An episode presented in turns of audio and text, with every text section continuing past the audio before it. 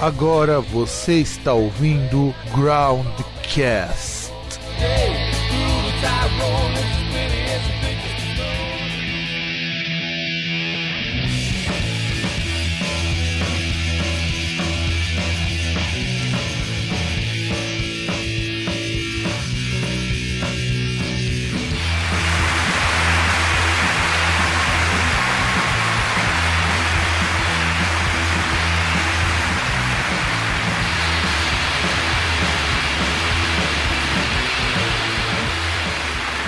Muito bem, caros ouvintes, caros ouvintes, estamos aqui com o meu, com o seu, com o nosso programa Groundcast, que, do contrário do seu ídolo de rock favorito, não viramos coxinha. E eu sou aqui o Fábio, que finalmente está imunizado. Provavelmente, quando você ouvir esse programa, também do outro lado estará imunizado, talvez o César. Dá um oi, pessoal, César. Cara, eu, eu duvido muito que eu estarei imunizado, tá? Mas eu, eu, eu queria falar uma coisa porque eu fiz a descoberta. Diga. Bom, só deixa eu pegar aqui. Tem um. Tinha aqui pronto, aí as coisas travam e, tu- e tudo some. É incrível isso. Bom, vamos lá. Pronto. Vou pegar aqui, dois minutos. É podcast ao vivo, é isso aí. Só que não. Bom, vamos lá.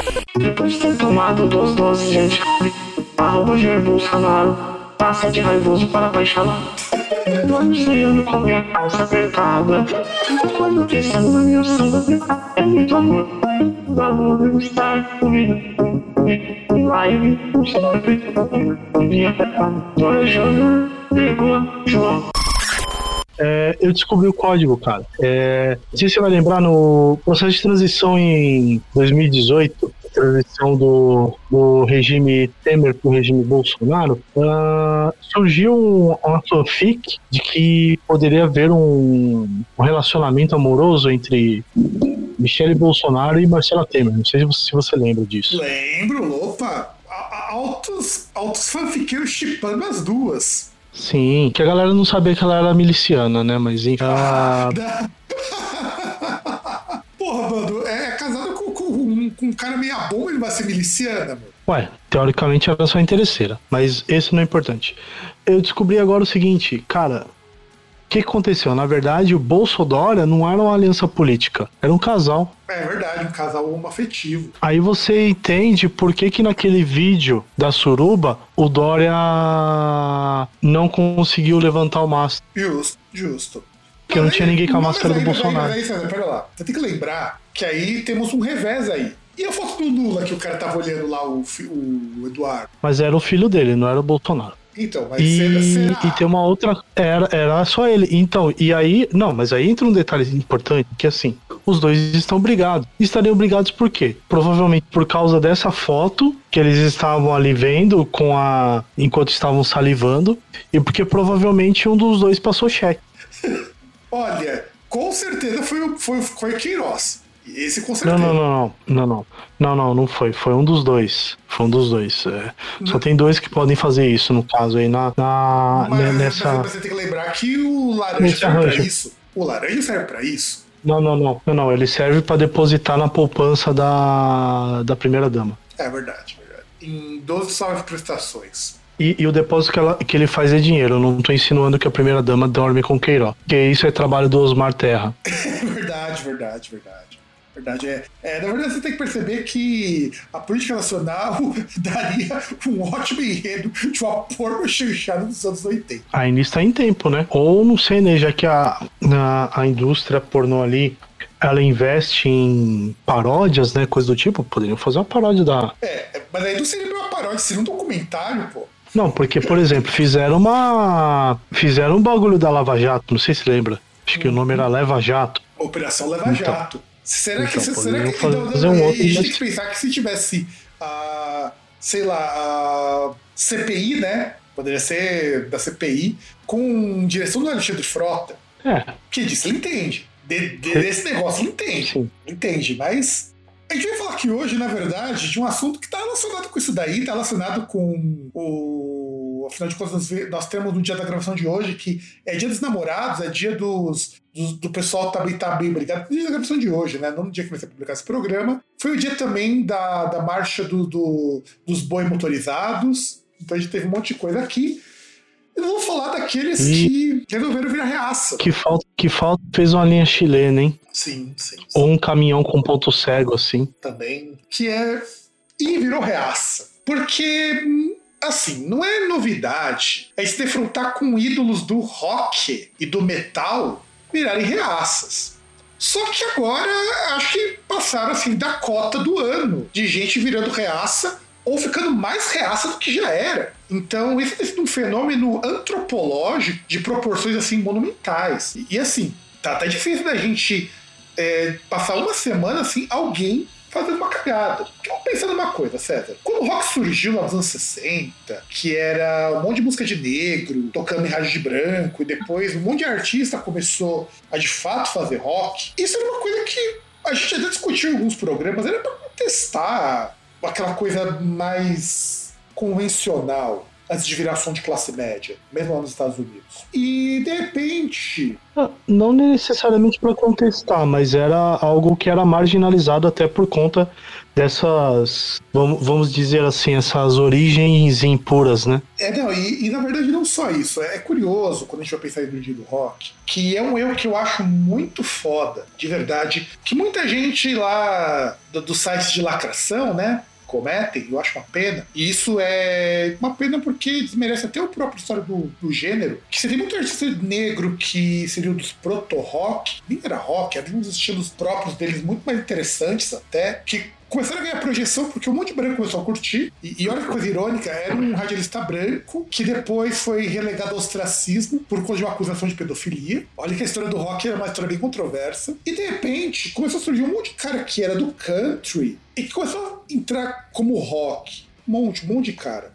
E de repente a gente começa a ter um monte de artista, que nem, por exemplo, o Elvis Presley, que dado um monte de controvérsias que a gente tem do Presley, inclusive de um cara, agora esqueci o nome da, do sujeito, falando que o Elvis era racista, mas eu acho estranhíssimo porque o Elvis tinha músicos negros na banda, o Elvis sempre falava em entrevista que ele devia tudo que ele colocava para os negros e o próprio cara já caiu em contradição, mas eu não vou entrar no mérito disso. O Elvis era um cara que causava escândalo porque ele hipersexualizava a si mesmo. Aí você tem o Little Richard também, que era um cara que é muito mais dançante. Aí você tem uh, também o. Deixa eu ver quem mais que a gente pode colocar aí. Teve também vai, o Glen Rock, anos 60, 70, o Glen Rock, que é aquela coisa de nem homem, nem mulher, todo mundo dá pra todo mundo, todo mundo coloca pra todo mundo, e aquela revolução sexual toda, momento hippie, drogas, alucinógenos, maquiagem. E aí a gente chega hoje, nos anos 90, anos 2000, 2010, 2020, quando que a gente começou a regredir essas coisas? Quando que o roqueirão das, das, bandas, das bandas começaram a ser pela moral e pelos bons costumes? Onde foi deu errado? Ah, na verdade, até a gente precisaria de alguém, um, alguém que soubesse das manjarias da psicologia, né? Porque parece muito que é questão de. Ah, tem até algumas coisas do que o, o, Steve Wilson ele chegou a falar numa entrevista lá, que ele meteu o pau em várias coisas, inclusive em relação ali ao Greta Van Fleet, né? Que, por exemplo, ele citava ali que, por exemplo, os filhos dele que iam ouvir coisas não ouviam nada com guitarra, né? Que a música era música somente com elementos eletrônicos. Aí você entende que, assim, não é questão que o problema dele, oh, eu não tenho guitarra, não sei o que lá, não é rock, coisa do tipo. Mas que você pega na música mainstream, você vai ter muito mais. Uh, o que tem apelo ali para o jovem e tal, e tem novidade, são som, são músicas que tem mais elementos eletrônicos. E que, no caso, você pega o rock, você tem coisas novas no underground, você vai ter coisas novas ali no underground rolando, mas no mainstream de rock, você vai ter sempre mais do mesmo. E aí, até que alguém cita o Greta Van Fleet, e aí ele fala ali, né, que se o Greta Van Fleet é, é o que tem de melhor do rock hoje em dia, então o rock tá morto, né? Que realmente é simplesmente uma. Ele, ele, também fala que é uma boy band travestida de Led Zeppelin. Não, e ó, pra você ter uma ideia, uh, eu escutei o último álbum do, do Steven Wilson, que inclusive é maravilhoso. É um álbum de pop para criticar a indústria de pop. O que eu acho uma das coisas mais geniais de todas. Você faz um álbum dançante, com as músicas bem chiclete. Também que ele faz uma música de pop de 9 minutos. para você ver o, o grau de inspiração do cara. E não tem uma guitarra. Porque ele simplesmente cansou. E o cara, ele é um desses pequenos gênios que surgem de tempos em tempos e que as pessoas ouvem qualquer bobagem. O jornalista, principalmente, é muito cuzão, coloca frases fora de contexto, o pessoal acha que eu tô falando bobagem. Eu sempre digo o seguinte: se o Steve Wilson falou, cara, ele tá certo. É, dificilmente você vai ter o que contestar dele. E, e, e, tem aquela questão também que é o seguinte, né? Por exemplo, se a gente for pegar do rock, você vê as origens ali e tal. Aliás, talvez não precisa nem, nem muito longe, né? Pega, por exemplo, o jazz. Porque o rock ele sofre hoje, talvez, aí, ou no começo da década de 2010, o que o jazz já aconteceu no, no meio do século passado. E o jazz era mainstream, saiu do mainstream, entrou outra coisa lá no lugar. E você vê que também a questão do envelhecimento ali do, dos fãs, né? E aí, por que, que eu falei que a gente precisava de alguém com as manjarias da psicologia, mas que não fosse um evangélico, é, tipo Malafaia? Porque, assim, o, tem a questão do conformismo mesmo, né? Porque passa um certo tempo, a pessoa ela vai ficando com a cabeça um pouco mais, sei lá, mais incrustada, sabe? São poucos os que continuam com bastante lucidez. Então aí o cara é aquele negócio. O cara antes ali, quando ele fazia aquele negócio, ele era um pobre, fudido, tal, às vezes até, sei lá, usava droga ou cometia pequenos se sustentar, coisas do tipo, tinha um emprego de bosta, aí de repente o cara agora é um cuzão milionário. Como ele é um cuzão milionário, ele vai ter uma mente de cuzão milionário, que é, é o quê? Continua milionário. É o sistema, né, cara? Eu acho que essa é uma das primeiras causas que a gente pode até apontar por que a gente vira reacionário. Se a gente pensar, vamos pensar primeiro nas grandes bandas, vai, depois a gente vai para as bandas médias e as irrelevantes. As grandes bandas eles têm um grande motivo para querer ficar reacionário, que é entrar para o sistema. Aí vou pensar, por exemplo, no caso do Dave Mustaine. Dave Mustaine entrou pro sistema. É, que, que ele se encaixa muito bem, porque ele era um fudido, tava, tava desempregado, né? Que ele foi chutado da banda que ele tocava, drogado, alcoólatra. Aí ele vai lá, consegue montar outra banda tal, conseguiu ter sucesso. Com outros aí, fudidos e... também, porque ninguém ali era um pessoal muito, muito católico. O curioso é que o Mustaine ele tava fudidaço, o Megadeth não ia pra frente. E só foi pra frente depois que ele saiu do rehab.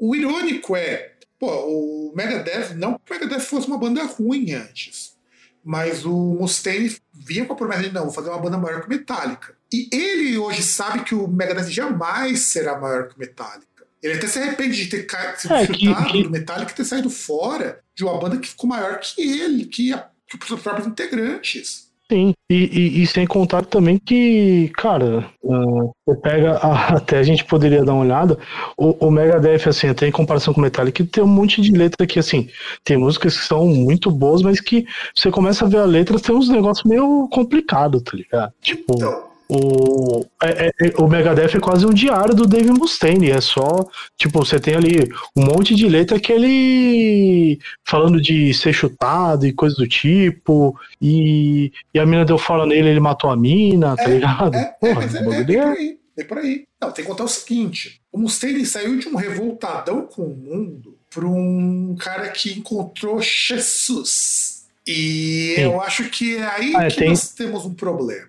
Esse é um. Então, esse é um ponto que até é um ponto para se destacar. Que é a questão da.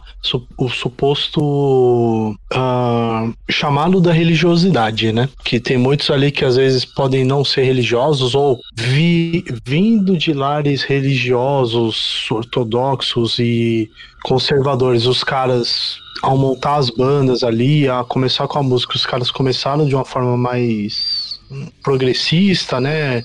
Um discurso progressista, música progressista, ou simplesmente de porra louquice, né? E que aí eles foram ficando velhos e eles acabaram simplesmente reproduzindo aquilo que eles tinham em casa, né?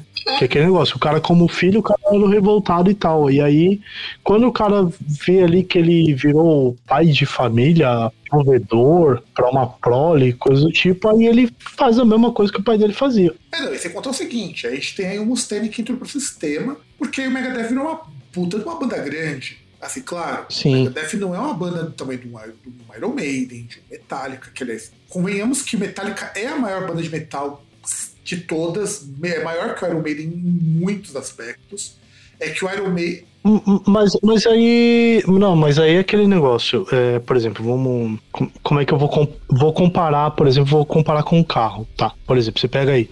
Pega a Tesla. Tesla hoje em dia é uma das empresas ali que você pega, puta, que a Tesla, não sei o que, vídeos pá, pá, pá, tem sucesso. Ela é uma empresa que foi lá, que fez sucesso, é uma empresa gigantesca. Ela não vai ser uma. Ainda não tá no ponto de ser uma General Motors, uma Fiat. Não tá nesse ponto. Mas ela não é uma empresa pequena, é uma empresa grande, até por conta de receita e coisa do tipo. Acho que aí é a mesma, a mesma questão. Ah, o Megadeth não vai ser um Iron Maiden Metallica. Bom, tanto faz. Vai ser, é uma banda, é uma banda grande que assim, se o Mustaine parasse hoje, ele sobreviveria de royalties do que ele fez até morrer. E do que, E ele, até- e do que ele tem guardado, que ele tem de, de, de investimento. Não, não, não, não. Eu, eu, eu, eu acho que nem o que ele tem guardado, se ele parasse agora, por exemplo, ele não tem um puto no bolso. Ele parasse de fazer agora e só fosse recebendo royalty, ele se su- se sustentar normal. É, não, isso eu, isso eu Porque- concordo, concordo. Te- Tem uma. Ele tem, ele tem esse patamar aí que ele consegue. Eu acho que assim, a- além da questão de. Talvez a gente possa contestar em relação a, a, a gente pegar pontos como relevância musical, coisa do tipo, mas assim, você pegar um cara que. O cara tem uma banda, o cara ele pode parar de trabalhar hoje, sem um ponto no bolso e continuar vivendo pro resto da vida, só chegar no, no primeiro dia do mês ali, o que ele receber de royalty, ele vai conseguir receber mês a mês e continuar sobrevivendo, ele tá na banda grande. É que nem o James Hetfield, aliás, o Ja- o Jason Newsted, né? Que se ele quisesse encostar o poder na Hum. sombra, se o Jason Newsted tivesse, quisesse. Porque ele gravou três discos com Metallica, sendo que o principal principal dele que ele gravou foi o Metallica, né? O principal, principal mesmo. Não, gravou. Assim, estúdio foram quatro. Quatro. Mas o, estúdio foram quatro. mas o principal, principal Mais, mais o de coletâneas. Não, sim, sim, sim. O principal, o principal é o maior sucesso comercial deles. Ele falou que só com aquele disco ele não precisava trabalhar para da vida dele, e ele trabalha mesmo assim. Então quer dizer, isso já mostra que se com um disco do Metallica, um cara como ele não precisava trabalhar, imagina ter o Mustaine que tem toda uma discografia que é uma discografia É, mas- bem relevante. Sim, É. sim, sim. É foda. Não, né? é, é- é que assim, é, é que não é uma coisa que dá pra comparar, mas. Não, sim, mas, mas é aquele negócio, mas é eu falo- igual- Mas, eu- falo pelo tamanho, entende? Eu entendo a sua comparação, eu falo pelo tamanho. Se o Metallica com um disco consegue fazer um cara sobreviver com um disco, imagina o Megadeth que tem uma discografia num patamar próximo disso. Então, é bastante coisa. Sem contar que o Mustaine também tem royalties do próprio Metallica também.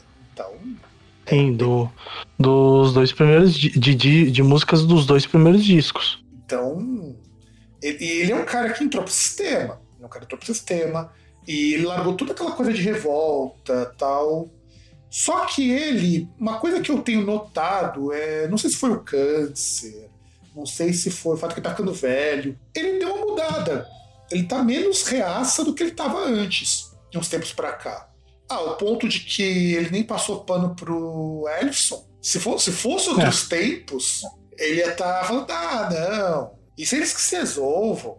Ou então ele ia estar falando super mal do cara, como ele fala mal no Martin Friedman até hoje, daquela coisa de, de marido traído.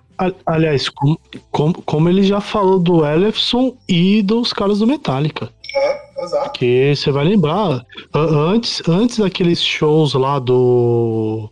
de comemoração lá do Big Four, aquela comemoração do Metallica que os caras. que depois veio a, a turnê do Big Four, o, o Dave Mustaine ele metia o malho em todo mundo, ele, ele poupava o James Hetfield, porque parece que quem, quem pesou mais o quando ele Cliff saiu do Metallica. o Cliff Burton. Ah, não, não, mas Cliff Burton. Não, Cliff Burton porque tá morto, né, porra? O, mas, tipo, o, você pegar dos, dos membros vivos, o que ele talvez assim, você fala, ele poupava era o James Hetfield. Que ele até falava, teve uma. Teve uma entrevista até um tempo atrás, fazer uns 12, 13 anos, que ele falava lá que até ele foi comentar uma notícia que eu não sei até que ponto que era verdade, ou era boato, que ele tinha visto na internet que o perguntaram sobre o Mustaine pro Lars e o Lars falou que se sentia sexualmente atraído por ele. E aí o cara ficou putaço. Falou um monte, falou, não, talvez eu queria sentar, tomar uma, conversar com, com o James, mas com, com o Lars eu não quero ver nunca mais. É, então você sabe que alguns anos depois, ele teve uma entrevista lá que foram perguntar de casamento homoafetivo e ele deu uma resposta bem homofóbica, uns anos depois dessa entrevista. Ah, normal. Que pegou super mal. Aliás, o Mustaine fez muita merda. Ele, ele tirou o sarro do, do Al Jorgensen porque o cara era drogado. Então, Justo ele. É, exato. Não, não que o Yao York, o Yao York, assim, o cara era junk total. O cara era. Não, mas não importa. Não, mas não assim, importa. não, é- sim. Mas assim, ele Não era junk total. O- eu tava até lendo, um cara comentou da biografia que lançaram do Jorgensen, né? Então, fiquei até curioso pra comprar a biografia. Que o cara. Que o Jorgensen falou que ele fez o Diabo a 4, da época que ele usava droga. Agora que ele tá limpo, ele falou que foi os melhores anos da vida dele, desde que ele ficou limpo. Que acho que ele passou mais de 20 anos que ele não sabia que era ficar sóbrio. É, porque aquele negócio, né? O... Por mais que ele tenha aproveitado, tenha tido um monte de coisa, tem muita coisa ali que ele não vai nem lembrar que ele fez. Então, assim, basicamente ele, é ele, ele jogou o tempo fora. O pior é que ele lembra. Isso tá no livro, ele conta no livro. Tem umas coisas muito Não, mas ele não deve lembrar. Não, ele lembra uma coisa ou outra, mas, por exemplo, é, acaba, acaba virando como se fosse um tempo que ele não aproveitou. Não, sim, não aproveitar é uma coisa. Não lembrar é. Que ele não, que ele não, não, não, que ele não viveu, entendeu? Assim, Porque assim, não é algo que ele tem ali que, por exemplo, não era algo que ele, entre aspas, estava no controle, entendeu? É como se ele tivesse de passageiro na vida dele. Mas é foda. E aí, é, a gente tem que pensar também numa coisa. Beleza. A gente tem o Mustaine, que é um exemplo de alguém que se converteu é, e foi ficando mais reacionário. E acho que agora parece que deu uma, uma sossegada. Mas nós temos outros casos também. Vamos, vamos, vamos, pensar, por exemplo, já que a gente está falando do pessoal que virou reaça, a gente tem o pessoal do Raimundos que vamos pegar os dois casos emblemáticos, que é o Digão e o Rodolfo, né? Que é o ex-Raimundos. Eu acho Não, foda. que, que são os dois, né? Porque que são os dois que viraram, né? Porque assim, e, e os dois eles têm o, esses dois assim que a gente pode até chamar de exemplos clássicos, né? Porque um foi a questão da entre aspas religião do cara ser cooptado pelo sistema. É, então, aí, aí o cara eu acho que é interessante pelo seguinte. É, por que, que eles viraram reacionários? Porque, antes de mais nada, vamos estabelecer aqui uma coisa que eu acho que é bacana se falarmos sobre esses casos e os outros a seguir. Muita gente pega muito. Eu esqueci de colocar o Morrissey aqui também. O Morrissey é um outro cara que devia estar aqui também. A gente fala, ah, sei o quê, o cara, o cara é reaça, não sei o quê, o cara é quatro. Mas a pessoa tem que se perguntar, será que sempre foram assim? E eu parto da teoria que não. Eu não consigo acreditar que um cara, por exemplo, como Morrissey, sempre foi um cara devotado à extrema-direita. Até entrevistei um guitarrista esses tempos.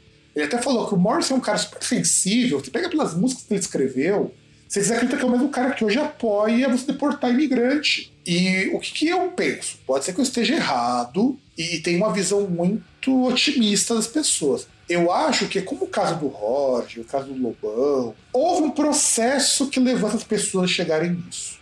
É claro, ninguém chega nesses processos se elas não querem ser cooptadas por ele.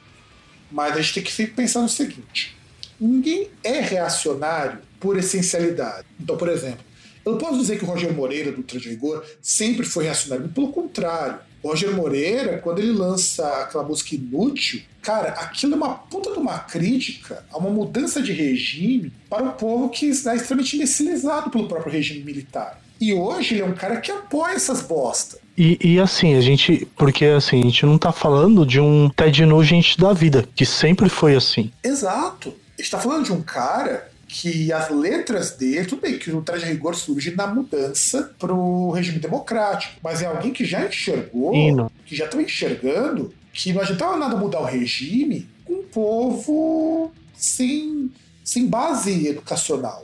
E assim, Inútil é uma puta de uma música crítica pra caralho. E você olha um boçal como o Roger hoje, vocês acreditam que é um cara que teve a agilidade de criar aquela música que é totalmente o oposto do que ele prega hoje, sabe? É pecado isso, é pecado. Da mesma maneira, o Lobão. O Lobão chegou até fazer eh, campanha pro PT, ele participava junto com o pessoal do MST. Os pais dele tiveram muito problema por o fato dele ser de esquerda. E durante um tempo, agora não, agora parece que ele se- meio que se redimiu um pouco com isso, mas durante muito tempo ele jogava contra o PT, falando que se sentiu traído.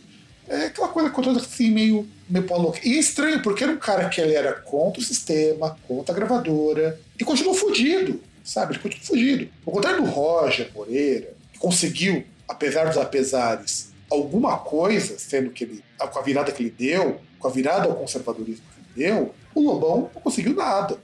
Eu acho que o Lobão foi até mais legítimo o, esse desencantamento com a esquerda e esse desencantamento com a direita reacionária. É, que, que no caso assim do Lobão, ele é até um caso separado, porque assim, uh, como eu posso dizer, seria mais ou menos como um, um, caso da, da galera que, que ficou meio que, sei lá, desalentada vendo, por exemplo, o, o fim da União Soviética, ou vendo, por exemplo, em alguns. Lembro de ter visto um, um livro aqui em casa, não lembro qual que é o nome dele. Eu comecei a ler uma, um tempo lá, depois eu até esqueci. Que ele falava da rotina na, na União Soviética. Aí precisaria ver até que ponto isso era verdade ou não. Por exemplo, tinha alguns lugares que, vamos lá, se você tá lá, você é pobre normal, você tem o seu carro, você tem um Lada. Mas beleza, você tem o seu carro. O, aí o cara lá que é funcionário do governo, o cara anda de Mercedes. Pô, meio que, por exemplo, aquela questão que o, o fato do cara ser parte do partido, meio que, ah, assim, aquele negócio. Você tira a, a burguesia, a classe econômica dominante para política dominante, né? Que tem privilegiada, né? É, então, Aí, assim, eu então, acho que mais ou menos nele é esse. É, então, entendi, é, é essa questão desse ponto. Entendo a comparação. Entendo a comparação. Tem alguns problemas nesse tipo de visão, porque eu já vi eu li muito sobre isso daí, inclusive, é, essa coisa do, da classe do, dos políticos militares serem, terem um pouco mais de privilégio do que, a, do que o povo é meio verdade. É porque você tem que ver qual que é o recorte de que período que se fala. É o período a partir do Brezhnev, acho que o Brezhnev é o nome do cara, até rola mesmo. Porque acho que a partir da década de 70 você começa a ter meio que o esfacelamento de tudo aquilo que o Stalin, o Khrushchev. O Khrushchev fez uma campanha muito forte contra o Stalin, contra o que ele fez, então muitas dessas coisas realmente começam a surgir pós-Stalin. Não era o objetivo nem do Stalin, nem do, do Lenin. Que justamente era no. Ali na. do meio pro final ali, já, é, já na é, derrocada ali da é, exato, exato. soviética. E, e, e, que, por exemplo, que você pegar ali e você vê que, sei lá, você tem ali. Você não tem muitos recursos para sobreviver, mas você vê que tem uma galera que tem. É, é, é mas, aquele. Mas, mas, mas, é que tá. Tem. É. Então, então, tem que. É, é, o que eu tô falando. Carece de. Carece de fonte de averiguação. Mas é aquela questão que, assim, se você for pensar, faz sentido. Que é a questão de. Pô, você vê ali e fala, pô, a gente é tudo igual. Pulando ali tal, não sei o quê. Que é mais ou menos assim, que ele vê, por exemplo, ah, puta, mas aí eu via lá que os políticos de partido tal, tal, tal, é corrupto, aí chega lá no PT, os caras se juntam com os caras que é corrupto também, não sei o que lá, e, e o outro defende. Não, eu entendo, eu entendo a, que a, aí, comparação, entendo. Talvez que, né, que, que é justamente, talvez que é, ele encontrasse essa questão dessa, entre aspas, legitimidade, assim, o, o Lobão seria pelo menos assim, um cara que seria só retardado, ele não é hipócrita, né? É, não, e entra no, muito nessa questão que você colocou, meio, meio da União Soviética, do pessoal antissoviético que existia na Rússia, porque tem um casal no YouTube que, a, que é. Não sei se você chegou a ver, do Oli da Dasha. É, não. É um casal, ele é brasileiro e ela é russa. Só que ela era criança na época da União Soviética. Sim. Até porque, vamos convenhamos, a União Soviética não acabou tanto tempo assim. Bem, para pensar, Sim. não foi tanto tempo é. assim. A gente era criança e ainda existia a União Soviética, quando a gente era bem criança. Então. É, nós, fal né, nós falamos aí num, num episódio de discos, inclusive. Ah, discos de 91, né? Que foi quando. Quando acabou. Acabou ali a União Soviética. Então. E ela Fazer uns 30 anos. E uma coisa que ela comentou, inclusive ela desceu o malho do pessoal que falava que o Putin era de esquerda, não sei o que. Ela comentou, e ela comentou algumas coisas de como era a União Soviética. E é interessante que ela comenta, porque é muito o que aconteceu com o Lobão. O Lobão, ele tem uma visão muito superficial de como que as coisas aconteciam, que é a mesma visão do cara que era apoiador do Lava Jato, apoiador do, muitas coisas. Não que não houvessem problemas no nosso governo, período Lula, período Dilma, não houvesse problema. Havia, havia muitos. Mas muitos deles eram muito mais amplificados por uma imprensa muito ruim, que foram muitos indivíduos tipo Lobão. Não foi só o Lobão que foi nesse encolo, mas o Lobão é o nosso foco, que é o artista único, artista que a gente pode levar nisso. E eu até coloco que o Roger entra um pouco nesse rolo também. Só que o Roger ele tem um quesinho de canalice no meio. É que não sei, porque na verdade, se você ver o Roger, ele nunca foi um cara fudido. Não, não. Então, assim, ele, então, então, isso quem fala, que acho que é o. Tem um músico desses de, de rock nacional, não lembro, que inclusive ele fala sempre fala justamente do Roger, que ele fala que eles sempre foram todos, todos eles sempre foram conservadores e que tudo era muito playboy, era contra o sistema. Concordo. Eu concordo com esse tipo de visão. O Roger fudido, sempre foi um cara de classe média. O Lobão, ele era um cara de classe média baixa, mas era um fudido. Depois que o pai dele morreram, ele foi um fudido. É, Então- que. Não, não. Se, se você for lembrar, se for lembrar, por exemplo, pega o Lobão. O Lobão foi perseguido pela ditadura, ele já foi preso, né? Então, assim, ainda tem essa diferença que, na época, por exemplo, o Roger ele chegou a viajar para os Estados Unidos e morar um tempo lá. É, exato.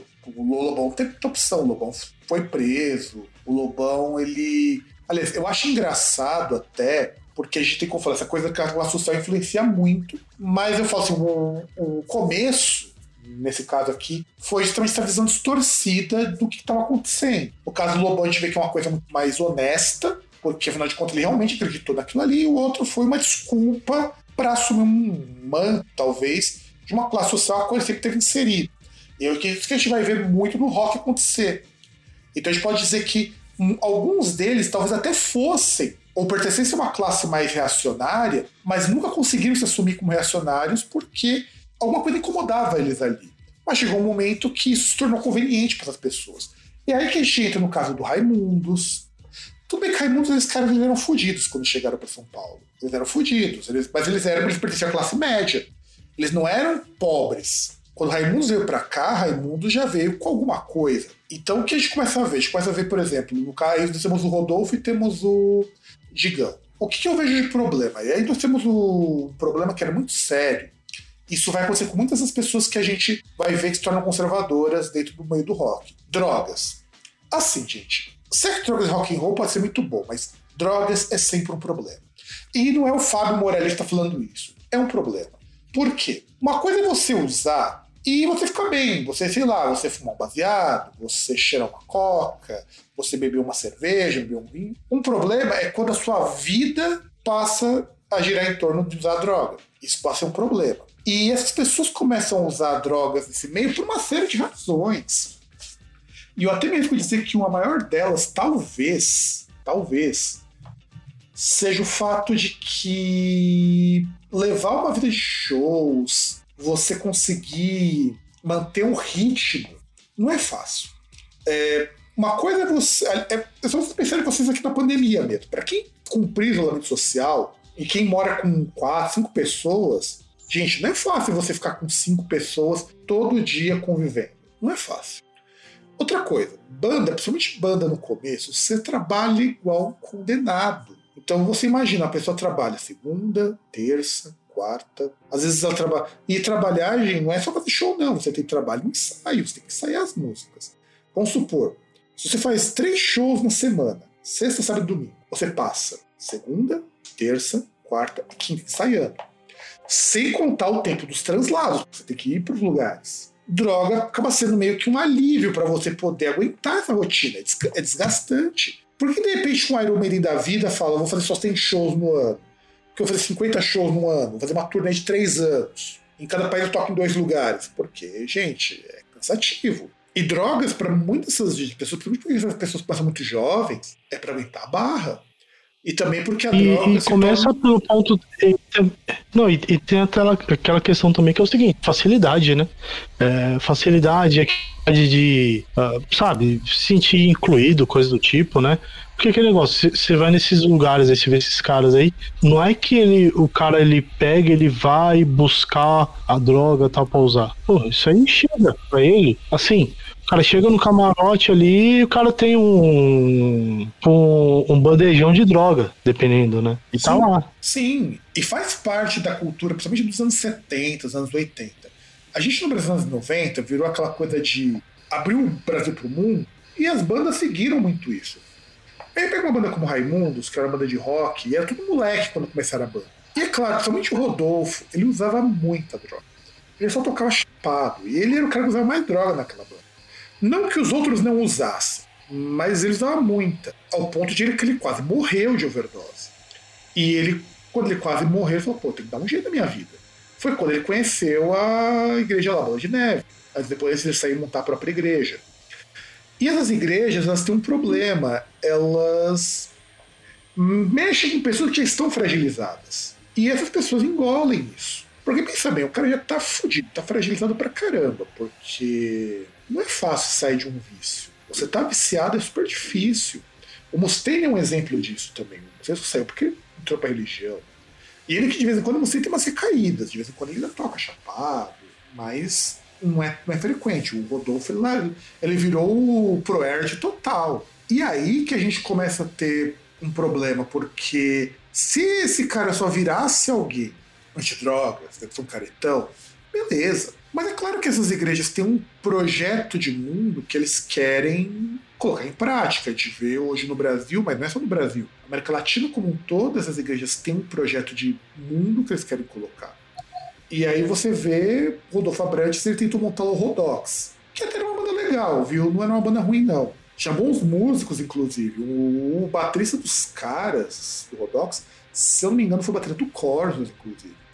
E qual era o objetivo do Rodolfo quando montou o Rodox? Era converter todo mundo pra bola de neve. E ele acabou a banda quando viu que não ia conseguir converter ninguém.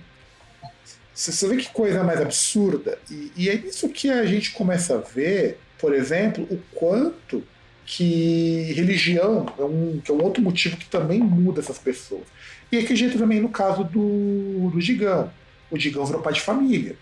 E também virou crente. E você juntou os dois. E ele virou de um cara hipócrita. É que, ele não, é que ele não tem o. É que ele não tem o perfil de crente, né?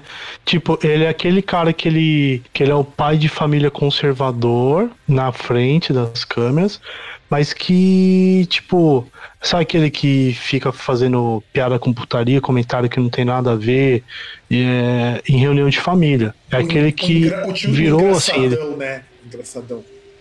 Isso, é, é, é tipo aquele chato, que, por exemplo. Né? Tio chato pra caralho, todo mundo tem. É, é, é, tipo aquele assim que ele vai pra igreja, talvez até forçado pela, pela mulher, coisa do tipo, porque aí vai a família inteira mas que ele não tem diferença nesse sentido para ele, entendeu? Não é igual o outro ali que quer queira, quer não, cara se converteu, se falou que ia mudar a vida dele. Então por isso ele mudou ali de, de um estado para outro totalmente diferente. Ah, não, e inclusive ele renega tudo. Ele fala que sentiu uma energia estranha no show do Slay. Ele, ele, ele fala umas viagens que é uma coisa assim impressionante. E nisso a gente começa a ter uma inversão de coisas. Porque olha que coisa engraçada. Se esse, esses músicos são todos músicos, com exceção do Mustaine, mas o Mustaine deu uma saída de mão aí. Esses músicos começaram pro underground. E isso meio que também leva os fãs, o tipo de fã a ser mais conservador. Porque agora vamos começar a tocar numa das feridas que já tá mais é, cansativo que chutar cachorro morto, mas fã de rock, fã de metal, tem sido cada vez mais conservador de uns 20 anos para cá. O que tem assim mostrado cada vez mais isso é essa questão de que a gente está num, num, cenário de polarização política muito forte, mas de uns 20 anos para cá. Então, mas aí é aquele negócio, né? Porque não é uma assim, é, é uma coisa mundial, né? Não é? Ah, é aquela questão que, por exemplo, a gente fala aí até questão de sons aí de, de fãs que vão curtir fãs que são que já tem essa visão mais, mais fechada de mundo. É, até são, são tipo de música, tipo de coisas que eles têm letras, coisas ali, comportamento que para um músico de mainstream já não é algo lá muito aceitável pelo menos para algo que esteja em evidência. Os caras estão ali pela, assim, por inércia, eles estão ali porque eles estavam ali, eles continuam, eles não, não estão ali porque eles chegaram ali, né? É, é aquele negócio, aquela, é aquela torre ali de, de palito ali de madeira que só falta você dar aquele toque errado para desmoronar tudo. Sim, ah, tanto é que assim, é, por mais estranho que pareça, quando a gente fala de mainstream, e você tocou num assunto que é muito importante, o mainstream não tem espaço para essa galera ultra-reacionária. Por mais que o mainstream seja muito reacionário, ele não tem espaço para eles. É, porque é, é aquela questão, né? Por exemplo, o, o mundo não tem espaço para esse tipo, assim, ele tem espaço para muitas coisas ali, até mesmo, entre aspas, tradicionais, reacionárias, mas não para esse ponto. Tem um, tem um limite, né? É aquele negócio, você pensar, depois que por exemplo, depois que acabou a Segunda Guerra ali, que a Alemanha, que o eixo perdeu, não faz sentido alguém chegar e falar, não, eu sou nazista. Então, assim, tem coisas que são aceitáveis coisas que não. Por exemplo, tem até. Eu, eu vi essa semana que falando assim, não lembro onde foi, falando em relação a presos é, homossexuais que eram presos ali na, durante a Segunda Guerra, né? Que eles tinham, tinham as identificações Ah, eu li, no, Eu li isso aí. no, né? Tinha as identificações ali na, nas roupas, né? E no caso ali em relação a gays, por exemplo, na Alemanha, o... eles continuaram presos, né? Por das que- leis- que eles por não causa- foram causa, soltos. Por causa das leis contra a sodomia que tinha na Alemanha Oriental. Exato. Oriental, oriental Não, e ocidental também. Ocidental, não Ocidental. Ocidental. Porque no Oriental, depois que o. Porque no Oriental, eles ainda tinham alguma liberdade. Porque tem até uns relatos de que era a vida na Alemanha Oriental, falava que gays viviam numa boa lá. Então, mas aí você chega em campos de concentração que os caras chegam lá, tipo, pô, beleza, tal, mas continuaram presos. Ou seja, você vê que é, é aquele negócio, falar, tipo, ó, ah, cê- pô, vocês estão presos aí tal, vocês foram vítimas. Falar, ah, pô, cara, mas viadagem não, né? Ah, não, Tipo, é um negócio meio assim, é, é, é é- é, tipo, é um negócio meio, meio surreal, sabe? Tem um ponto que o cara olha e fala, não, mas aí também não, né? E que é igual aquela coisa, de- depois que acabou a, a Segunda Guerra, não dá pro cara chegar num lugar normal e falar, não, eu sou nazista. Não dá.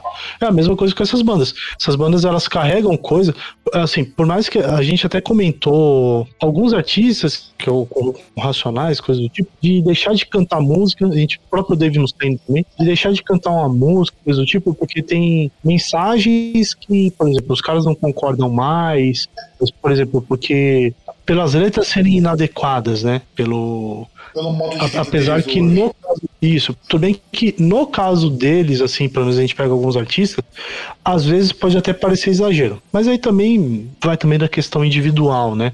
Se o cara chega e falar, ah, não quero mais cantar, foda-se. Aí o cara não quer, não quer. É problema dele, né?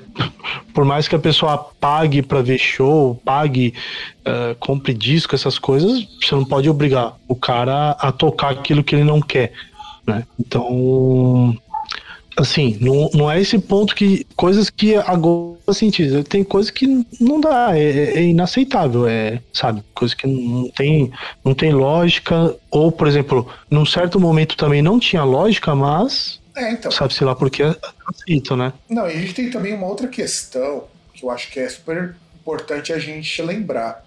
Nessa esteira de direitos civis, e isso a gente tem que falar muito bem dos americanos nesse sentido, muito mais até do que os europeus, até mais do que a gente aqui na América do Sul, a gente tem poucos movimentos de direitos civis realmente efetivos com a propagação como os americanos. Então você tem muito artista de mainstream americano puxa esses protestos. Você tem a Lady Gaga, você tem. é, deixa eu ver quem mais. Você tem a Rihanna, você tem a Beyoncé, você tem.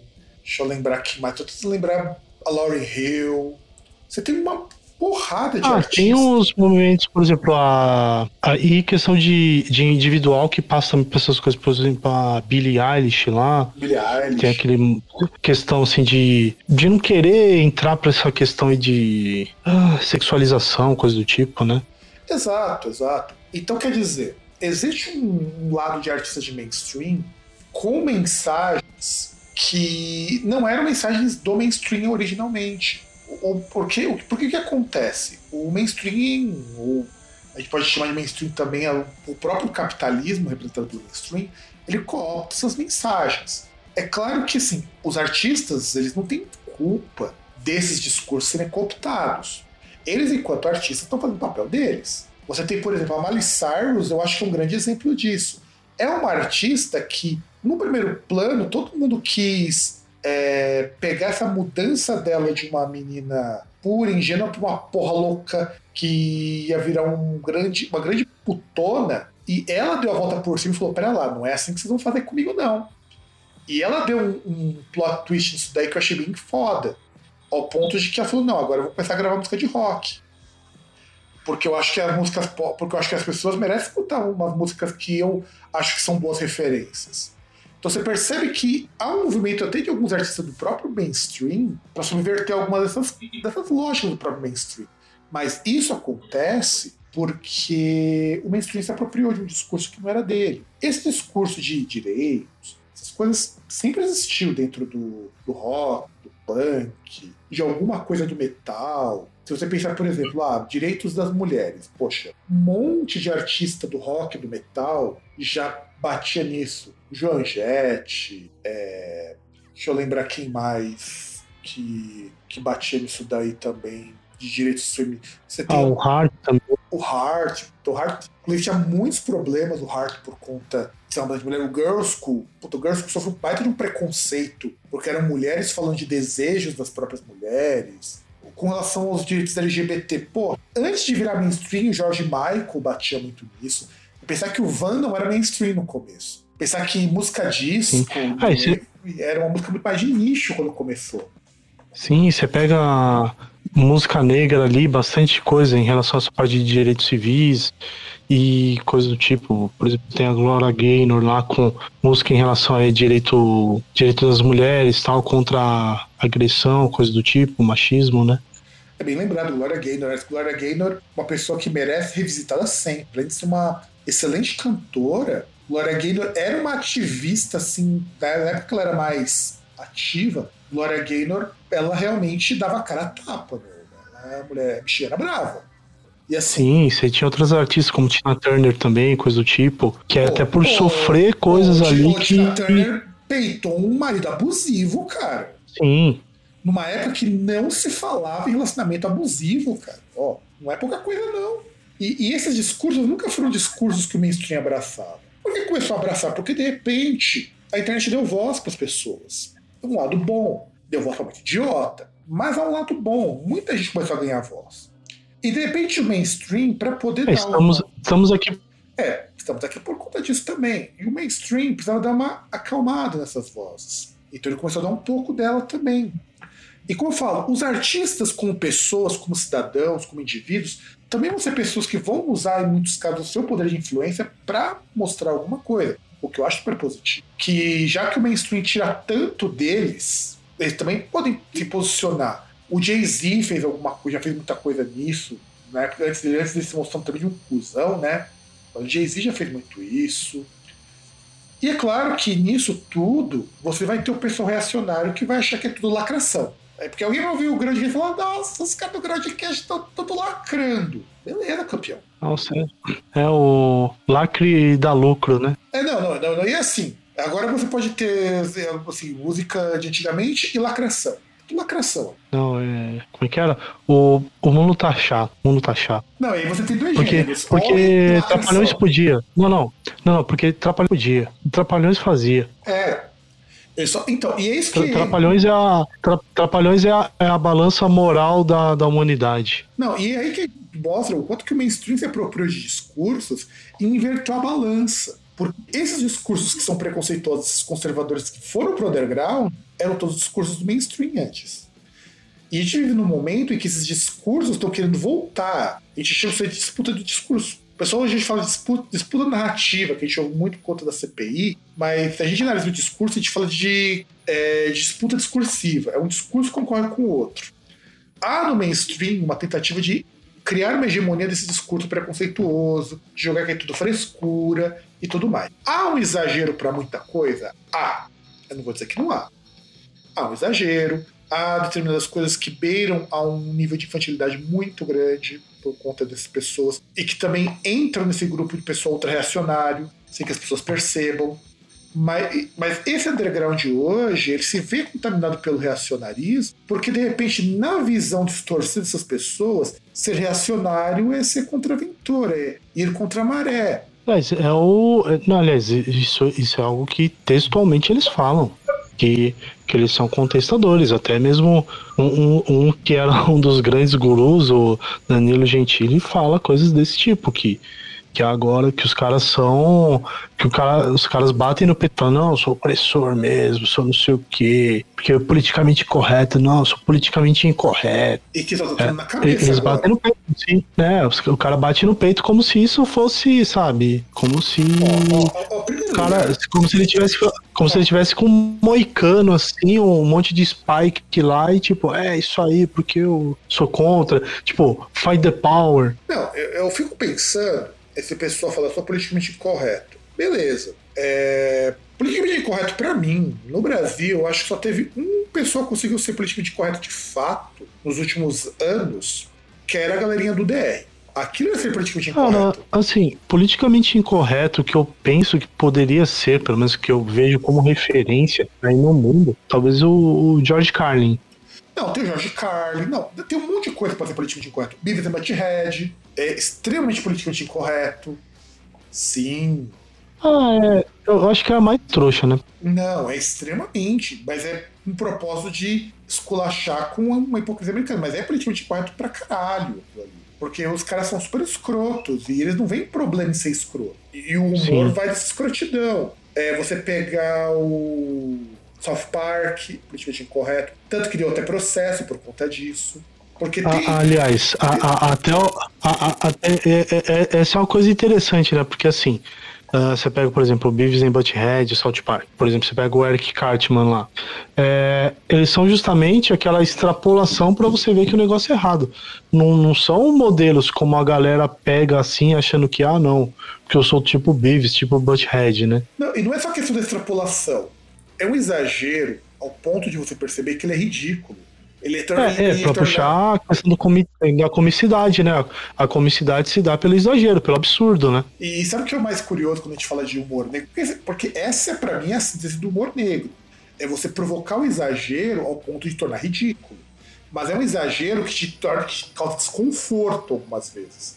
O South Park, ele é desconfortável algumas vezes. Porque toca em questões que são moralmente duvidosas.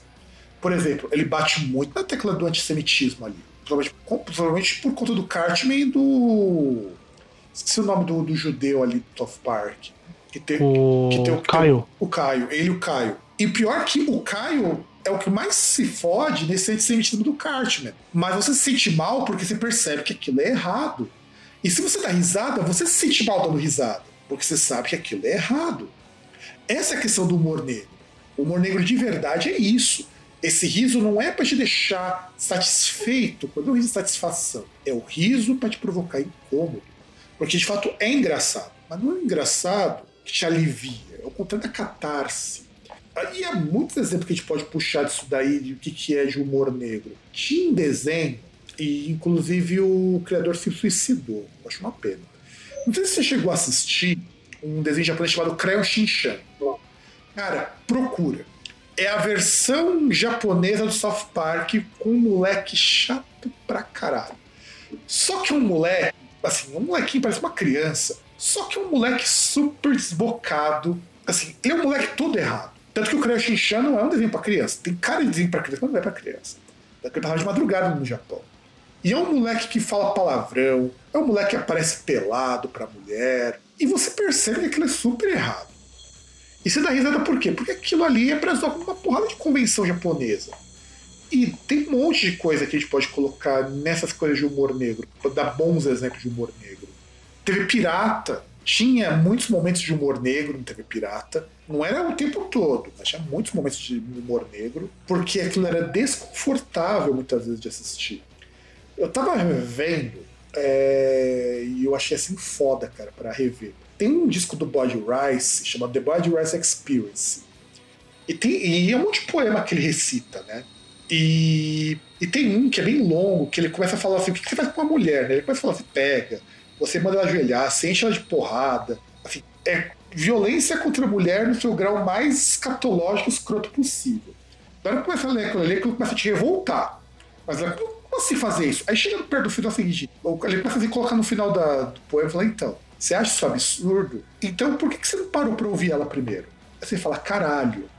Aí você percebe a jogada que é genial, quer dizer, esse todo de violência, essa coisa toda de. É na verdade uma grande piada para mostrar que você é um baita de um hipócrita, que a mulher apanha, apanha, apanha porque ninguém ouve o que ela tem a dizer, ninguém escuta o que ela tem a dizer. Mas é de uma jogada de genialidade que se você não ler até o final, você fica com raiva, acha que o cara é um puta de misógino. E, e, é, eu achei, você, achei genial quando eu cheguei no final desse texto, porque eu falei, puta, esse insight que o cara dá é de uma genialidade muito grande. Essas são coisas de humor negro, que eu, pelo menos, considero como humor negro. É você brincar com esse incômodo. E este incômodo faz você, você perceber o quanto que essas coisas não fazem sentido. Não é você zoar com aleijado porque o cara é aleijado, zoar com gordo porque ele é gordo. Você até pode fazer isso, mas com propósito. Porque eu pego pelo DR, por exemplo, que ele faz o bonde do aleijado. Por que, que aquilo ali é engraçado pra caralho? Porque se você rir, você é também de um hipócrita. Porque você vai achar engraçado zoar com alguém que você não dá a mínima. Porque você não dá a mínima pra um aleijado. E, e, aí é são essas coisinhas que a gente começa a pegar disso que a gente chama de humor negro. E não o que o Daniel Gentili faz, não o que os outros humoristas que seguiram junto com ele. Inclusive, por esse motivo que ele e o Rafinha Bastos nem se falam. Eu nem sei como que ficou a sociedade do Comedians, que era dos dois, né? Não sei nem como foi a sociedade do Comedians lá. Eu nem sei se o Comedians ainda existe. Porque o stand-up ficou bem em baixa depois que acabou o CQC. Aliás, depois que acabou o CQC, meio que todo mundo voltou pro humor convencional. A, apesar deu uma nova leva, né? Tinha outros caras aí que foram mais em evidência, tipo Thiago Ventura, outros lá. Até os caras mesmo ali que faziam parte daquele grupo ali que fazia o CQC, rondava o CQC, continuarem em atividade, tipo o Murilo Couto, outros caras lá. Mas eles foram fazer outras coisas, se você for ver. Muito foi pra fazer YouTube, outros foram fazer Não, outras eles, coisas. Eles continuam fazendo, eles continuam fazendo. É que eles começaram a fazer mais coisas, mas eles continuam fazendo. Até aquele outro que narigudo, filho da puta lá, aquele loiro, qual que é o nome? Que faz o programa do Danilo Gente. Ah, eu sei quem que é, não lembro não, mas sei quem que é. Isso, então, esse aí também continua fazendo, faz outras coisas, mas continua fazendo também stand-up. Mas é bem Então isso. os caras continuam. Até o Rafinha Bastos Não, é é que- sim, é, é- é que assim, é que não é uma coisa que ah, assim, estabilizou, não é uma coisa que continuou com toda aquela evidência que tinha Sim. na época do CQC. Até porque o stand-up é um modelo que funciona muito bem se você pensa na realidade americana. E eles nunca adaptaram o stand-up para nossa realidade. Não, e, é, e sem contar que é um modelo velho, né? É, o Tipo, mod- não, não, é, al- não é algo que é novo. Tipo, é, os caras trouxeram que não, porque stand-up, não sei o que. Porra, pô, o Seinfeld fazia isso 30 anos antes, caralho. mais, cara. Só, só pra citar o Seinfeld, Mas- tipo. Não, não, só, só pra citar. Não, só pra citar o Seinfeld, porque você vê Richard Pryor, ah, o. quando Groucho- começou o ali Groucho o. Marx mesmo, o Groucho Marx na década de 40 fazia isso. Sim. Você pega ali, por exemplo. o- esqueci o nome do filho puta, caralho. Ah, se você for pegar, tem o próprio George Carlin, que também já fazia bastante tempo também. Sim, o George Carlin fazia. O... Outros caras que começaram assim, tipo. Pega aquele. O cara do processo, como é que era mesmo o nome dele? Ah, esse eu não vou Estados saber. Unidos. Esse eu não vou saber. Não, você vai saber o. o- Caralho, que ele fez até série de TV, cara. Puta. O. Puta. Bom, mas enfim. Voltando então aqui, a gente, tá- então a gente tem que pensar que é o seguinte: essa leva, então, são pessoas extremamente reacionárias que vão também trazer para esse meio de coisas que não eram mainstream. Porque o humor stand-up também não era uma coisa mainstream e voltou para não ser uma coisa mainstream. O que eu acho ok também. Nem nos Estados Unidos o humor stand-up é uma coisa super popular como a gente imagina. Inclusive o humor stand-up é muito mais comum nos Estados Unidos se você ver ao vivo do que você vê na TV. É que é de nicho, né? Assim, É, é uma coisa de nicho. É, é, é, é, é igual o musical da Broadway, é igual coisa assim. É coisa que ele vai estar lá, provavelmente vai continuar lá tendo ah, por muito tempo. Vai. Só que tem um público específico pra isso, né? Não é Não, algo sim, que, sim. que vai ter aquele boom e vai passar no horário nobre na TV. Não, e até pode passar uma vez ou outra, mas é uma coisa que vai, o público que vai, vai para aquele lugar, vai para aquele espaço, não é o público que vai ligar a TV para assistir isso. Então, e aí o que acontece? Esse pessoal todo que estava nessa leva, quando a gente para para pensar então um pouquinho no, nessa ideia dos reacionários, é para onde esse pessoal foi. Então, de repente, você começa a pegar todo mundo que era muito reacionário e não se adequava ao mainstream na, na música, você ficar tudo por underground.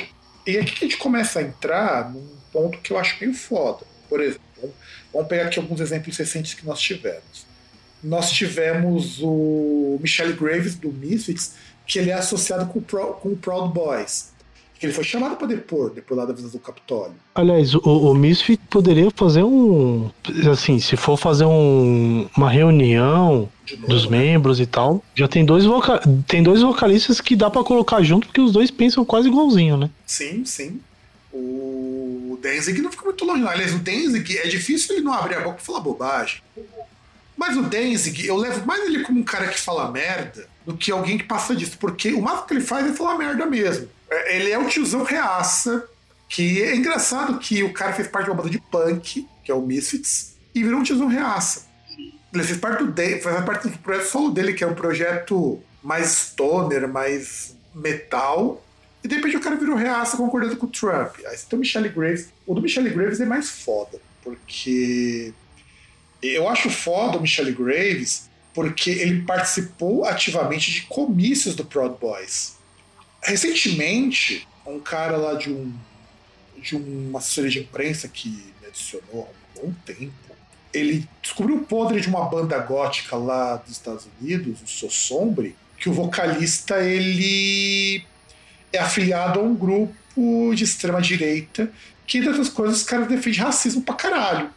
E aí eu fico perguntando, cara, como que essas pessoas elas entram nesse meio? E o meio gótico acho que ainda é mais perigoso, porque eu acho muito difícil, eu já li muito material inclusive sobre isso, o pessoal não é lá muito heteronormativo nesses meios. Como que você vai para um grupo desses que é preconceituoso? Sabe? É difícil isso. Então, de repente, você vai se afiliar para um grupo que vai contra o seu público-alvo. Sabe? É difícil. O cara vai. Porque assim, o- não, que, não querendo dizer que gótico é tudo viado, não sei o quê, até porque seria uma grande uma mentira. Mas muita gente ali tá muito longe de ser machão alfa. O que eu acho estranho ok, sabe? Não há nenhum problema com ele. E aí você participa de um. E aí o cara vai dizer que não, na verdade, ele, e aí o cara dá desculpa que não, eu participo porque pra honrar minhas raízes. Tipo da desculpa do sul é meu país, tá ligado? E eu fiquei, eu vi aquilo ali, eu achei foda. Daí tem esse caso dele que eu achei assim foda. E o pior é que a Klepta Records lançou o CD dos caras, mesmo com todo o destaque da Klepta Records falando pra não lançar. Mas eu dou um desconto pelo seguinte. Isso é uma coisa que o cara não entende. E o cara, olha que o cara que me falou isso daí, o cara tem banda. Contrato de gravadora é uma coisa meio foda. Se é uma gravadora grande, você vai rescindir contrato, você arca os custos. Uma coisa é uma Nuclear Blast, uma Century Media, uma SPV, rescindir um contrato. Escreve assim, te dá o que te deve acabou. Eu não sei como que anda de finança a Clapton Records, é uma gravadora que, que lança dois discos no ano. Eu não sei que vocês, estão, vocês têm tanta grana assim pra pagar uma rescisão de contrato. O rescisão de contrato, principalmente, é eu te expulso daqui, você é com a mão na frente e outra atrás. Quebra de contrato é uma coisa foda. E vale pros dois lados, inclusive. O dia que o artista quer cair fora, ou ele dá um, ou ele grava o que tem que gravar, ou ele paga uma multa, que foi o caso do Chuck. Quando ele gravou o of Perseverance. Então, a gente tem que pensar que nem sempre gravador é uma coisa fácil de lidar, pelo menos eu acho que não é uma coisa fácil. E aí chegamos, acho que foi o caso mais emblemático, foi do John Schaffer, do Acid Earth, que ele invadiu o Capitólio. Sabe o que eu acho o caso do John Schaffer curioso? O John Schaffer nunca deu, no começo Acid Earth, pinta de que ele era um cuzão reacionário. Pelo menos não enquanto antes da fase do Ripper Owens. Mas de repente, o cara me grava uma música, Where the Eagles, acho que é Where the Eagles Fly, alguma assim o nome da música, em homenagem ao exército americano que foi lá para Afeganistão. Quando eu ouvi essa música, a música até é legal, por que pareça, a música até é legal. Mas já me subiu um alerta. Falei, opa, tem uma coisa errada aí. Como assim a banda me lança uma música nesse teor?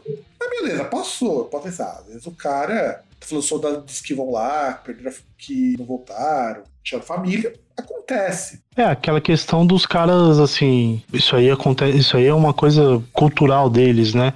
Esse negócio de admirar caras que vão servir fora do país aí em guerras e tal, né? É, sem contar que exército nos Estados Unidos, e eu estive lá, inclusive, e eu vi, eu conversei com o militar, é diferente a pegada, cara. Por que que pareça, a pegada é diferente. É, é- é tipo como era bombeiro aqui, né? Sim, sim. Há um tempo aí atrás. É Inclusive, algo admirável, né? sim, inclusive é uma coisa tão diferente.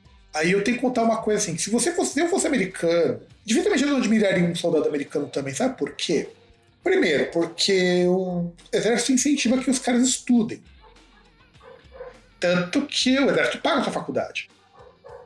Veja coisa, coisa interessante. O, o daqui tá pouco se fudendo, embora os altos cargos exigem que seja formado. Dificilmente você vai ser um general ou uma coisa do tipo se você não for formado. É. É fato. É, a não ser que você seja um cara, assim, muito pica, que aí o. Ou, ou, que, sei lá, o cara que é o comando ali, que percebe que você quer estudar ou que você vai estudar. O cara olha e fala, não, pô, esse cara pode fazer carreira, né? Que aí às vezes o cara pode ir pro agulhas negras, coisas do tipo. Que até é engraçado que é igual quando eu tava em Londrina, que, que teve um caso assim, que era um maluco que passou ali na faculdade, fez 18, né? fazendo licença da computação. Aí ele chegou assim, quando ele foi se alistar, ele chegou aí chegou lá pro, pro tiro de guerra, né? Aí chegou e falou: Ah, e tal, mas eu não, não posso servir. Falou: Ah, mas você não pode servir por quê? Ah, não posso servir porque eu faço faculdade e tal, é, é faculdade de período integral. Aí o cara olhou e falou: Pô, o cara é lá asiático tal, não é. Pô, tirando o fato do cara usar, pisar, usar óculos de vez em quando, o cara tá. Ou falou, ah, pô, um cara que poderia ter algum valor, né? Falou, não, mas aqui é tiro de guerra, né? Você vem aqui antes de ir pra faculdade. Você entra que horas? 8 horas? Você tem que estar aqui 5 horas da manhã. E aí o cara passou um ano servindo no tiro de guerra. É, e, a, e a ideia do, do cara ali, que era o comandante dele, era justamente você ter um cara que, tipo, não é um cara que simplesmente vai vir aqui, por exemplo, ele, ele quer servir porque ele não tem nada para fazer, ou quer servir porque oh, eu gosto de atirar, entendeu? É um cara que talvez se servisse, ele pudesse, uh, se, se o cara se convencesse que ele queria servir, ele poderia ser uma pessoa que seguisse carreira, né? É. Se pudesse seguir carreira. Não, então, e aí, por exemplo, eu, eu conversei com um militar lá. Cara, os militares, mesmo os mais broncão, que parecem mesmo militar de filme, os caras são muito mais civilizados do que os nossos. É que lá o militar ele não vai ter tempo de ficar colocando bomba em banheiro para pedir aumento de salário, né? É. E também eles não são treinados na nobre e difícil arte de ficar pintando meio fio. É, não vai pintar guia nem carpir grama. Carpir grama, pintar, pintar meio água, não vai fazer isso. Não, e cara, você ter uma ideia, lá quando o exército paga a faculdade, é qualquer faculdade que você quiser fazer. Você, eu acho que em alguns estados tem até faculdade do Exército. Mas, por exemplo, você pode cursar engenharia, você pode cursar artes, você pode, não tem problema. Eles pagam. É só você ver no filme do Forrest Gump. O Forrest, quando ele terminou a, o exército, ele foi cursar a faculdade. Quando ele terminou, o exército paga, porque ele era veterano, né? Ele foi cursar. O major dele também. Inclusive, o major dele até conseguiu as pernas, as próteses dele depois. Então, pessoal paga a faculdade e tal. Há um treinamento para o cara ser eficiente, porque o americano é, ele tem uma paranoia com eficiência, essa coisa que é foda. Então, por isso que eu deixei quieto. Mas aí depois, quando eu vi que o Schaffer ele invadiu o Capitólio, eu falei, cara, aí a coisa assumiu um outro nível. Não que eu ache, veja só, aí vai entrar uma coisa que vai depender um pouco contra mim. Que invadir o Capitólio é também uma outra tática que é o pessoal da extrema-direita surrupiou dos grupos de esquerda. Isso é tática do grupo de esquerda, gente. Que o pessoal de esquerda faz para mostrar que está descontente, para mostrar que quer mudança. E a extrema-direita começa a cooptar essas coisas. E isso não é legal. Isso não é legal nem, nem pau isso é legal. Porque você desvaloriza muito essas coisas. É claro que, como eu falo, os Estados Unidos, pro bem ou pro mal, pessoas podem xingar à vontade, mas se não fosse, por exemplo, um Black Lives Matter, Black Lives Matter, aliás, Lives é o verbo, Black Lives Matter, você não teria tido no ano passado todo o movimento antirracista pegando fogo, que tem reflexos até hoje. É que eu, eu acho que talvez assim, chegaria um ponto, esse tipo de coisa, as pessoas pensarem até que ponto isso que a gente faz e que estão copiando agora é algo que no nosso caso faz dá resultado. É, lá deu algum resultado. Não muito, mas deu. Não, não, mas lá, não, mas lá deu resultado também, entre outras coisas, porque os policiais ficaram tirando foto com os caras. Mesma coisa que acontece no Brasil. É, e lá deu certo. Você porque, fazer pro... porque lá tem uma coisa que nós não temos. Coisa que tem já é só contra americano, não sei o quê. Mas, gente, se nós tivéssemos o mesmo poder de organização que os grupos lá têm, seja para o bem, seja para o mal, nós teríamos muita coisa diferente. Porque nem os nossos grupos de extrema direita são bem organizados. Ainda bem, porque senão a gente faria a próxima eleição no papel. Não, sim. Eu falo que o pessoal não é bem organizado porque, por exemplo, tem lá o, o caso do, Chart, do Charlestonville, né? Jamais a gente conseguiria algo assim no Brasil. A gente não tem esse nível de organização. E olha que estrutura pré nós temos. E gente motivada para ser babaca assim, nós temos. Mas aí eu falo o caso do Schaffer. O Schaffer ele foi o cara que. Eu não, eu, olha que coisa engraçada. Eu fui, fui, fui, pesquisando, fui lendo os textos sobre isso. Sabe desde quando que o Schaffer começou a se interessar por essas temáticas de extrema-direita? Inclusive pelo caso lá. Não lembro, não lembro se foi os Proud Boys ou qual foi o grupo que eles começaram a se interessar. Em 2019. Menos de 5 anos. 2019 ele começou a se interessar. Então eu acho que essa conversão dele no caso foi muito mais recente ainda. Porque nem o pessoal das, da banda dele acreditou nisso. Tanto que 15 dias depois todo mundo caiu fora. E com razão, meu, que clima que você vai ter pra ficar com um cara desse? Tudo bem que todo mundo ali era, era contratado, mas eu acho que muita gente caiu ele fora por mais pela incerteza de não saber se o cara ia ficar preso no tempo do que necessariamente por algo maior, sabe? Mas o Schaffer é um exemplo de um cara, por exemplo, que não. Um cara de classe média também. Aliás, a partir daqui, basicamente todo mundo é classe média, se a gente parar pra pensar. Acho que, com exceção do Lobão, todo mundo que a gente citou aqui é de classe média. O que bate muito nessa coisa de por que essas pessoas elas chegaram nesse meio reacionário. E aí eu vou dar minha teoria. Pode ser que pode ser que a sua teoria seja diferente. Eu gostaria também de ouvir. Para mim, eu divido esses casos em dois. Pessoas que eram ou tinham propensão a serem reacionárias, mas não eram porque o que existia era um contexto muito pior. Então elas tinham que bater de frente. O caso do Roger, o caso do Mustaine. Ou esses caras eles pertenciam a uma classe a qual eles não se encaixavam, e quando eles passaram a entrar no sistema, eles precisavam se encaixar. Aí que entra o caso, por exemplo, do Schaffer, esses caras que são mais radicais, inclusive. Porque você começa a entrar no sistema e você precisa se encaixar nele. Inclusive, é um pessoal que. E é o pessoal que começou a ser cooptado nos últimos 3, 4 anos. Eu levo isso. O pessoal que entrou bem antes é um pessoal que já tinha alguma propensão, porque era pertencia classe média, é, tinha um, todo um arcabouço e uma série de visões muito limitadas para chegar onde chegou. E você, Sérgio, por que você acha que esse pessoal chegou nesse, nessa coisa de virar reaça? Então, eu acho que um ponto é, é a questão assim, tem em relação à questão do cara ser classe média, acho que é questão de você ter uma. Até entra no ponto aí que você citou, é uma galera que não tem uma visão aí de mundo muito. Muito bem desenvolvida, sabe? Pessoa que não tem um conhecimento assim muito muito grande assim tal entendeu? São pessoas que já seriam talvez sabe é, não muito politizadas ou com visões muito rasas nessas questões entendeu? Ah bem, bem citado eu e aí contigo, então concordo contigo e aí eu vou falar para Geraldo. O, o único que sai da, o, o, o, único que sai dessa linha talvez seria o Lobão, mas aí não sei também. É, o Lobão, ah, talvez fosse algo que ele. Uma coisa muito grave para ele mudar tão radicalmente, porque ele era um cara hiperpolitizado. Sim. É, é, tipo, o Lobão é tipo aquela pessoa que. É, é tipo aquela mulher que, que é casada e encontra o marido com outro homem na cama, tá ligado? É por aí. Foi um negócio muito de choque. É, é, é tipo aquele. Você lembra aquela cena clássica do Chris Que, tipo, tanto ela quanto o namorado eles se, se prostituíam, né? Aí ela ficava meio assim, porque o, o namorado dela saía lá tal, com outros caras, falando, não, mas eu só falo pra eles chuparem, eu sou ativo. Aí, aí ela vai lá procurando, não sei se você tava procurando droga, procurando um cachimbo. Ela chega num lugar assim meio abandonado e tá lá o namorado dela dando pra um, um velho. É, faz parte, né? Faz parte, ter coisa que que foi quando ela come... foi um dos momentos quando ela começou a, a meio que cair na real. Então, e o. Porque assim, eu acho que falta para muito músico uma formação política mais sólida. Mas aí falta para muita gente, não é só para músico.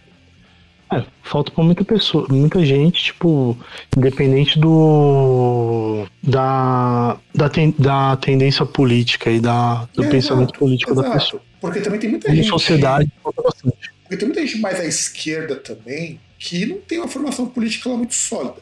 É claro claro. Mas aí vamos abrir um parênteses aqui. Você ser inclinado a esse lado mais reacionário é muito mais fácil porque a sociedade meio que nos empurra para esse reacionarismo do que você chegar a ser uma pessoa mais progressista, uma pessoa mais à esquerda. Porque isso requer um pouco de reflexão, um pouco de estudo. É, por exemplo, eu mesmo tenho lá muito, muita formação, conhecimento político. Só, assim, educação nesse ponto ela é bastante deficitária, né? Não sei se, como a educação de base nesse momento ela melhorou nesse aspecto da época que não, eu. Não, não melhorou muito, não, infelizmente.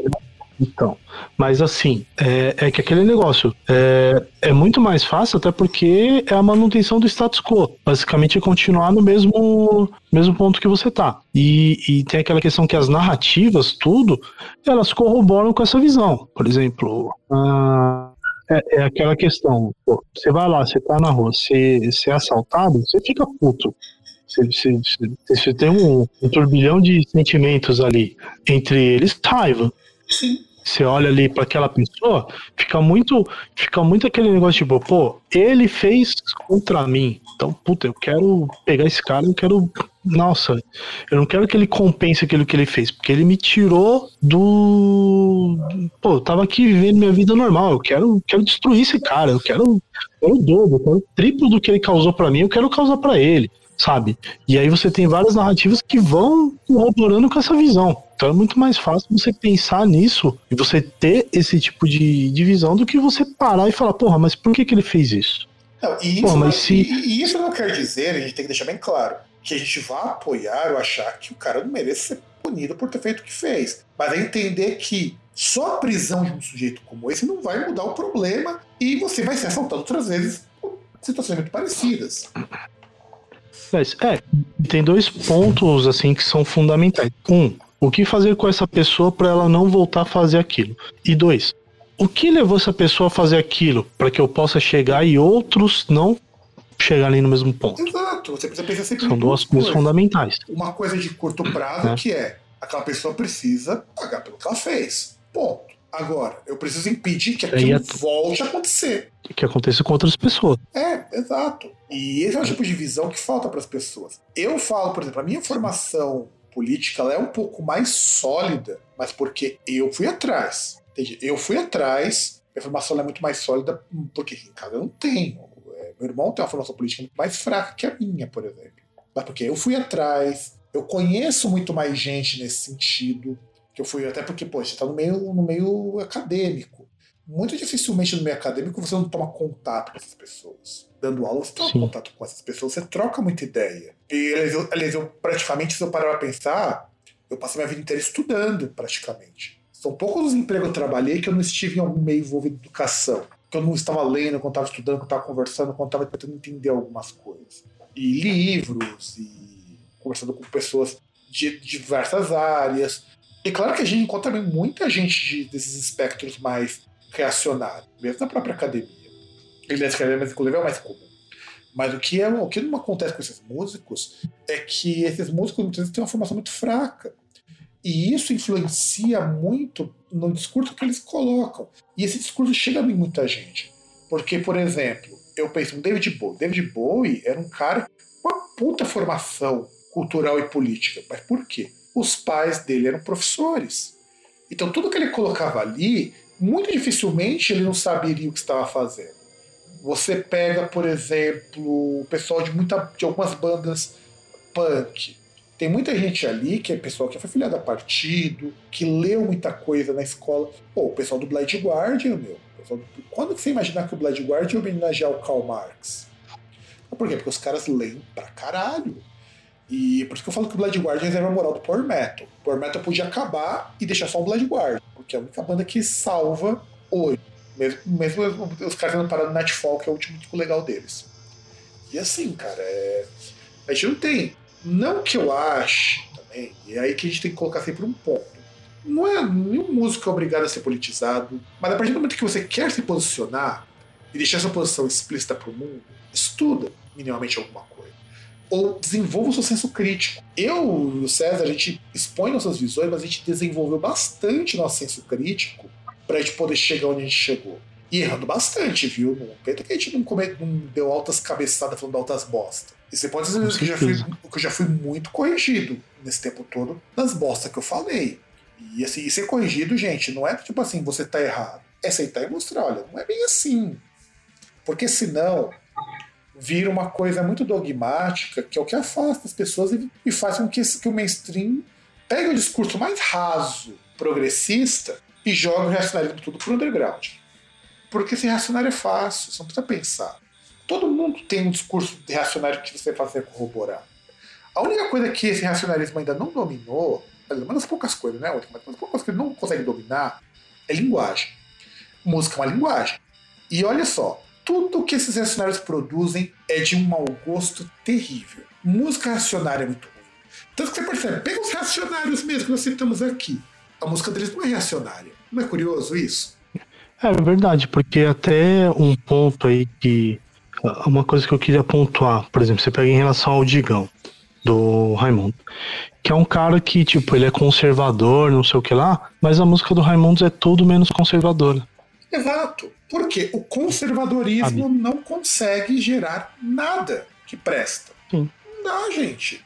Não dá. Nem em música erudita. Música erudita não é uma música conservadora, pelo contrário, é uma música que é muito estudo. E o estudo não te deixa ser conservador desse jeito. Você não consegue ter. Até mesmo você pega. Você pega, por exemplo, literatura. O, o máximo, talvez, que pode pegar de pessoas que estavam no espectro ali, que, se você for comparar, poderiam ser pessoas reacionárias, de produzir arte, é talvez aí, posso citar, sei lá, o parnasianismo, que você pega dos caras que pegam e, e chegam num ponto assim, que o cara ele produz a arte pela arte, que são pessoas ali que tinham é uma outra uma outra casta ali, um outro, sabe, um outro nível, e o cara começa a escrever vaso e coisa do tipo, e usar uma linguagem tudo super, super rebuscada e tal, e super elaborada, mas tipo, pode escrever coisas. Porque talvez se o cara fosse para defender, o, por exemplo, o cara, ah, porque eu acho que negro tem que ser escravizado, é, é uma coisa que o cara vê que, tipo, se ele escrevesse, você fala, mano, mas que bota. Pois é, cara, mas nem, por mais que você possa ter obras artísticas com discursos muito bosta, a obra como um todo jamais vai ser uma obra relevante com um discurso reacionário, um discurso conservador. Até o Monteiro Lobato. Sim, é. Ó, Monteiro Lobato, ó, mas é Monteiro é, eu, ia falar, eu, ia falar, eu ia falar justamente Monteiro Lobato. Monteiro Lobato tem esse tipo de capô amarelo que, nossa, eu, uma das coisas que eu detesto. Tô falando, nossa, ele é racista porque a minha negra de estimação. Tem uma releitura que uma mulher fez, que uma moça fez, acho que foi uma moça, da tia Anastácia, que eu nunca tinha parado pra pensar o quanto que o Monteiro Lobato pegou de cultura negra para colocar nela. Que a tia Anastácia é um arquétipo assim de uma mulher dentro da cultura africana que pega. Ela é uma feiticeira, basicamente, porque ela é que cozinha, ela é quem fabrica os dois, os dois bonecos que têm vida. Não que não tire o fato de que ele tem aquela fala racista pra caralho. Tem. Sim. Mas ao mesmo tempo, a tia Anastácia é a pessoa que consegue cozinhar qualquer coisa. É a mulher que consegue dar vida a dois objetos. Sim. É uma personagem bestializada, né? Como era a visão do negro na época. Exato. Não que ele, não que o Monteiro Lobato não fosse a própria visão dele. Não, não, a própria visão dele, né? Porque, pô, vamos lembrar que, entre outras coisas, o cara defendia a eugenia, né? Exato. Tanto que ele tentou emplacar um livro nos Estados Unidos, que acho que é o presidente negro, né? Uma coisa assim. O livro foi um fracasso. Mas uma das obras mais relevantes dele é um livro de contos que tem, entre outras coisas, o conto do Jecatatu, que é um conto para criticar o atraso da sociedade agrária, que é um conto de caráter é, realista. E aí? Como que um cara que falou mal da Semana de Arte Moderna, era extremamente racista, defensor de eugenia, escreve um conto que é fala mal de uma sociedade extremamente desigual, como era do campo, que tratava o ser humano como animal? Então, Aliás, que é um conto, entre aspas, progressista. Aliás, entre aspas não, né? Um conto progressista. Exato. E isso é contraditório. Então, esses artistas que nós citamos, nenhum deles, a arte deles que, se que, que os tornou famoso é uma arte reacionária. Depois eles fizeram muita coisa reacionária. O Ultra de Vigor tem uma música bem bosta que eles fizeram depois. O próprio Lobão fez uma. Um Lobão disco. tem um disco tem um disco que não vai. Embora não seja um disco ruim como um disco, mas é, não vai, não, não, chega bem perto do que ele já fez. Você tem o Morrissey, pô, o Morrissey, o Morrissey influência para muita banda. Por mais que o Morrissey seja um baita de um cuzão, muito dificilmente alguma banda de pós-punk não se influencia pelas músicas dele ou do Smith. Difícil. Aí você pega, vamos pegar Pantera, cara, Pantera. Que tem. Basicamente todo mundo ali era bem cuzão. O pessoal fala muito do Phil Anselmo, mas ninguém, ninguém era muito santo, não. Mano, Pantera influenciou pelo menos toda a leva de bandas de thrash metal americanos dos anos 90 e uma parte do new metal. E new metal tá muito longe de se achar um moleque que fosse esse bando de reação. Apesar de ter também artistas que, né, por exemplo, tinha aquele. Eu, eu, não sei como é que ficou em relação ao discurso, mas tinha um dos guitarristas do Korn que, que fez igual Mustaine, né? Saiu da banda e mudou de vida porque encontrou Jesus. Até teve isso daí, mas veja bem, ele saiu da banda. Sim, ele não continuou lá e falou: não, agora nós vamos fazer uma letra assim, assado. Entendi. Porque é incompatível. O discurso reacionário, ele não consegue produzir uma arte interessante. Ele não quer dizer que ele não vai produzir, você vai ter bandas, você vai ter artistas que vão produzir. O Varg, mas curiosamente, ó, o Varg mesmo. O Varg, ele é um cara extremamente cuzão de tudo, mas nenhuma música do Burzum fala do, dos racismos dele. Fala de Senhor dos Anéis, fala de, de, de, de filosofia, fala de Nietzsche, mas não fala da porra de racismo. Então, quer dizer, esse lado reacionário eles têm que deixar de lado se eles querem fazer alguma obra que se torne relevante. E isso que é o mais cômico e o mais contraditório. Todo artista reacionário ou que se tornou reacionário com o passar do tempo, a arte relevante do cara não, não consegue carregar esse discurso. Quer dizer, ou se carrega, é uma marca muito pequena. O Pantera não tem nenhuma música com esse teor. O Acid Earth não tem nenhuma música com esse teor. E olha que o Acid Earth tem músicas muito legais. Tem música que fala de literatura, tem música que fala do Spawn, umas mensagens bem interessantes. E o Spawn também. Aliás, o Spawn, pô, o Spawn é uma história em quadrinhos protagonizada por um personagem negro. Você, você vê o peso disso. O personagem negro que protagoniza o Spawn. Então, os discursos são contraditórios pra caramba o discurso e a prática dessas pessoas. Isso é normal, isso é super normal. Eu vejo muito nisso quando a gente começa a perceber que eu tenho que tomar muito cuidado com esses artistas assassinados. E por isso que também o gostar do que essas pessoas produziram não tem tanto problema. Você pode apreciar o que aquela pessoa produziu, que talvez aquele discurso não se com o que ela pensa de verdade.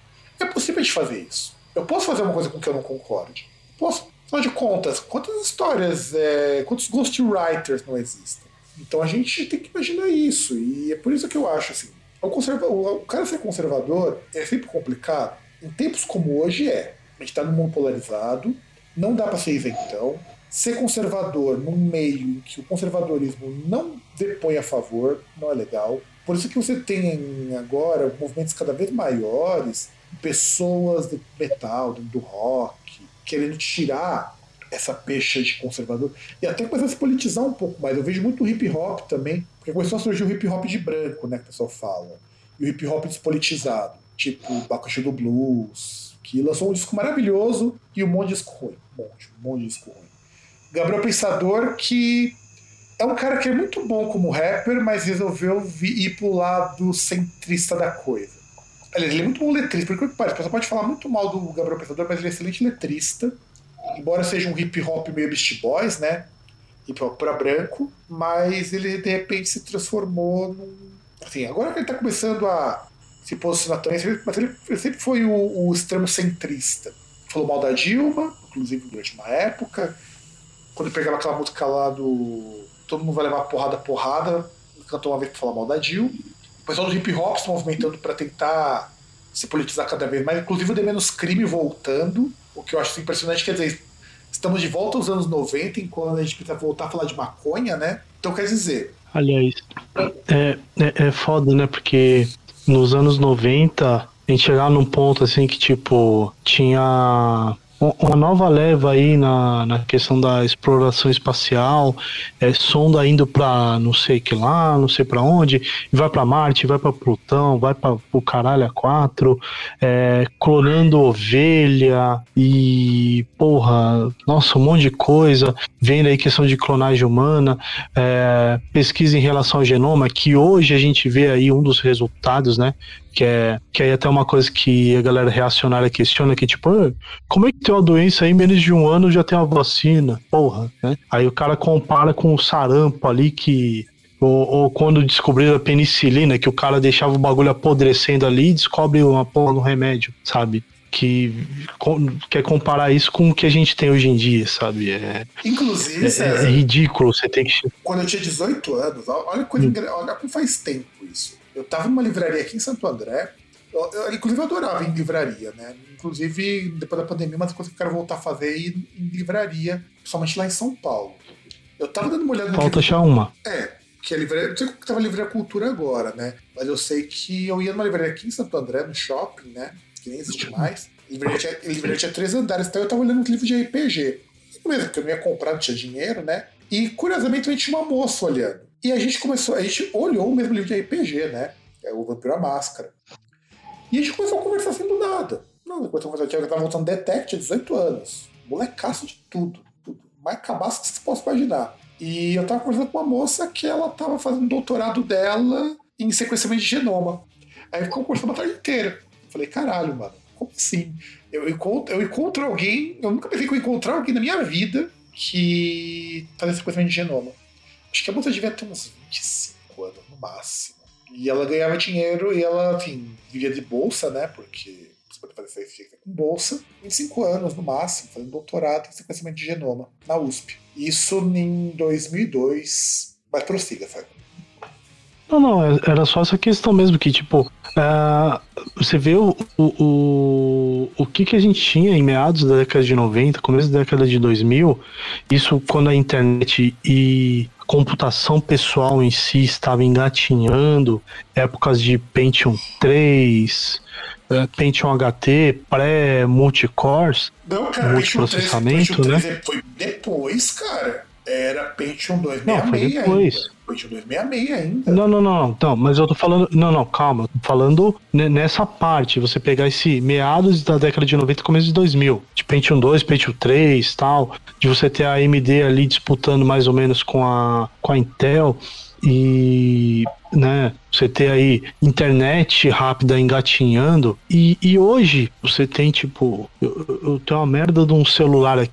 que Ele é mais potente que todos os computadores que eu tenho aqui no, onde eu tô gravando. E eu tenho, tipo, um, dois, três, quatro. Tenho cinco computadores aqui. Se eu fosse fazer um exercício, juntar todos eles num só, e o telefone que eu tenho aqui do lado seria mais potente que. Ah, sabe?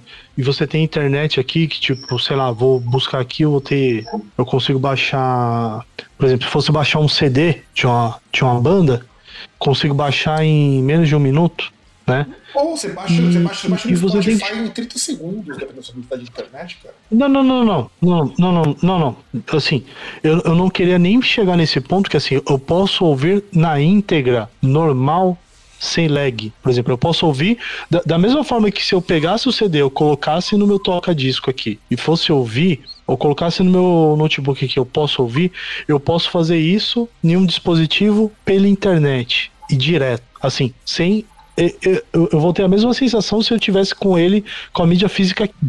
Mas aí você tem que pegar um, um- um desgraçado, você tem que explicar pra ele, Ana, você tem que explicar pra ele o porquê que, assim, se a religião dele fala que clonagem é, é errado, pau no cu da religião dele.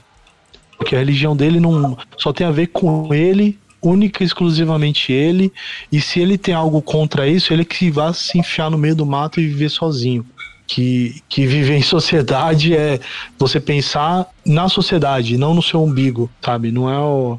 É, é- é complicado você ficar numa. Você viver numa época que, tipo assim, você tem toda um- uma evolução tecnológica assim, gigantesca num período de 20 anos, tal, 30 anos, e uma, uma progressão assim que, por exemplo, se você for pegar de anos, décadas anteriores, talvez não tivesse uma, uma evolução tão grande e, e você tem que ensinar o básico. Você tem que explicar o básico, sabe? Ah, o, a tecnologia foi pra frente e o ser humano deu ré. O, o, o ser humano fez um moonwalk, Pois é, o Moonwalk do vacilo. sabe? É, é aquele negócio. E realmente, você olha, aí você lembra o Exterminador do Futuro, você olha e você fala, cara, realmente, a Skynet venceria facilmente. Porque o ser humano é retardado. Exatamente. E aí então, por- as máquinas ficam inteligentes se o ser humano vira retardado. então é isso, gente. Nós então falamos aqui dos músicos que vieram reaça, né? E vocês, vocês tinham algum exemplo de algum músico que vocês conhecem que também virou reaça? Comente aqui também, façamos uma parte 2 de músicos que vieram reaça, porque assim, não queremos os que já eram reaça. Não vale a pena comentar de Varg, que já era cuzão, Ted Nugent, Gary Glitter. Gary Glitter é um cara que devia estar tá morto. Estuprador. Exatamente. É... Deixa eu ver quem mais que também era problemático que a gente poderia citar aqui. Bom, tem esses aí, depois talvez a gente lembre. Esses aí não é pra citar. Gente que de repente virou reaça e não é. E é isso então, gente. Uh, sabe onde nos achar? É tudo Groundcast, é certo Groundcast Brasil no Instagram. Vocês acham no contato groundcast.com.br, groundcast.com.br que é o nosso site. E então é isso. Nos vemos no próximo programa se não atrasar. Então, tchau!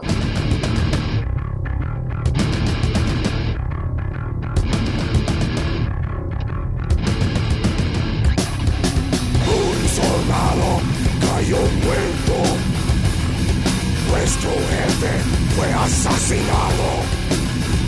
¿Quién nos va a mandar? Pablo Escobar.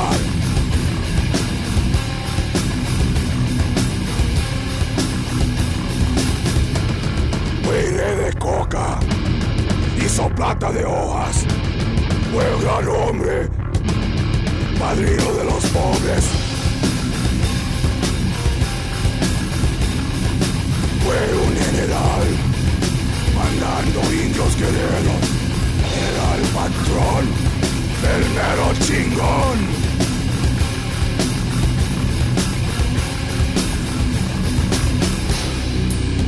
A los indios pobres. Les compraba casas.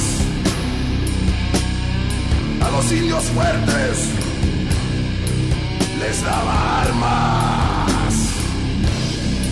A los policías comprados les dio mordidas de feria. A los jueces pendejos le cortó los pescuezos.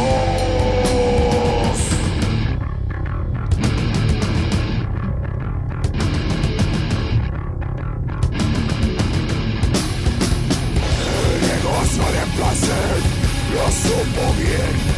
Los indios lo corrían y los mochos lo vendían.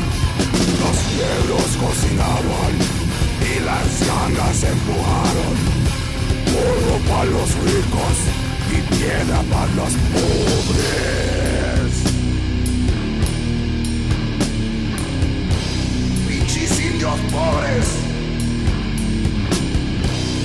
llamaban el patrón. Llévame para el cielo, patrón. El dinero es nada mi espíritu es todo. Patrón, bendígame. Ve a salvarme, patrón.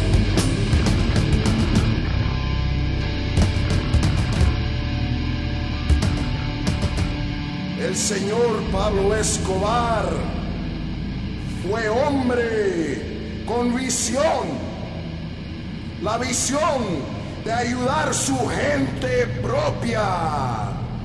Hombre de familia y el padrino de los pobres. Repartió placer al mundo entero. Y ahora, ahora gente, nos vamos al panteón para enterrar el patrón. Millones de gente lo van a extrañar ¿Quién? ¿Quién te digo? ¿Quién nos va a cuidar?